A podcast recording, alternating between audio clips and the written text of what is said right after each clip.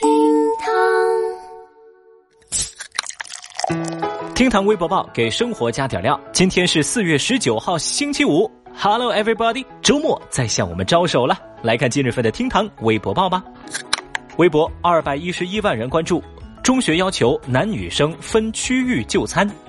在河南驻马店，一名高中生爆料说，他们的学校啊不允许学生点外卖，早晨呢还会检查书包，不让他们带饭。学校的餐厅要求男女生要分区域就餐，餐厅中间放有男女就餐区域的指示牌，男的走左边，女的走右边。学校的老师表示，不允许点外卖，那是因为担心有食品安全的问题，而男女分餐主要就是怕学生们早恋。微博网友们看到孩子们的爆料之后啊，非常的痛心。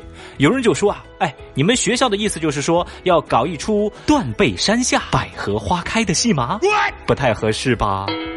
也有网友非常不满，他们表示，学校要不要把男女生也给分班了？大清早就亡了，好不好？看到这么奇葩的规定啊，小雨我是笑了。男生跟女生他们还同呼吸一片空气呢，你们学校要不要把孩子们都隔离了呀？再说了。大家都是过来人，真要谈恋爱，靠分区就能阻止吗？啊，整的好像早恋只发生在用餐时间似的。我就觉得啊，能想出这种规矩的学校，不是没脑子，而是不用脑子。微博一百九十七万人关注，装残疾十二年忘坐轮椅被揭穿。十二号，在意大利佛罗伦萨，一名五十五岁的男子假装残疾十二年，最终呢，是因为自己忘记坐上轮椅就被揭穿。二零零七年的时候，他伪造了一场交通事故，并且骗过医生拿到了残疾证明。十二年间，他通过拿到他们国家的补助获利约十四万欧元。其看护人检举他并非残疾之后，警方对他展开了调查。消息传到了微博上，网友们对此是啧啧称奇啊！有人就说：“哟，这是真一个狠人呐！别说装十二年了，十二天我都装不了。”还有网友表示：“奥斯卡欠他一个小金人儿。”哇，装残疾坐十二年轮椅，真的太可怕了。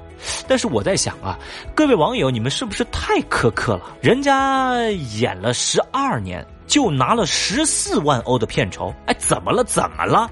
有拿八个亿吗？啊，有抠图吗？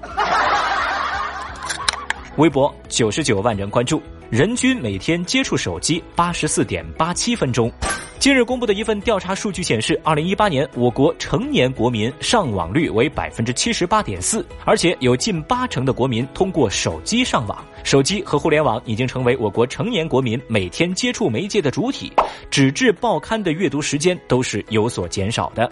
而我国成年国民人均每天的手机接触时长为八十四点八七分钟，比一七年的八十点四三分钟增加了四点四四分钟。消息登上微博热搜榜，网友们火速前来围观。他们的反应大致是这样的：哇哦，才八十多分钟哦，这一次我没拖后腿哦，我用手机的时间远远高过平均值啊，都是常规操作。我平均玩八小时，这个调查是不是可以把小数点再往后面挪一位啊？小雨，我倒是觉得啊，这人均每天不看手机的时间是八十多分钟呢，可能更符合实际。当然了，无论您每天花多少时间来看手机，我只求您每天留五分钟给厅堂微博报，节约一点时间，有言有味，听起来。微博一百三十二万人关注，试用期坦诚怀孕被辞退。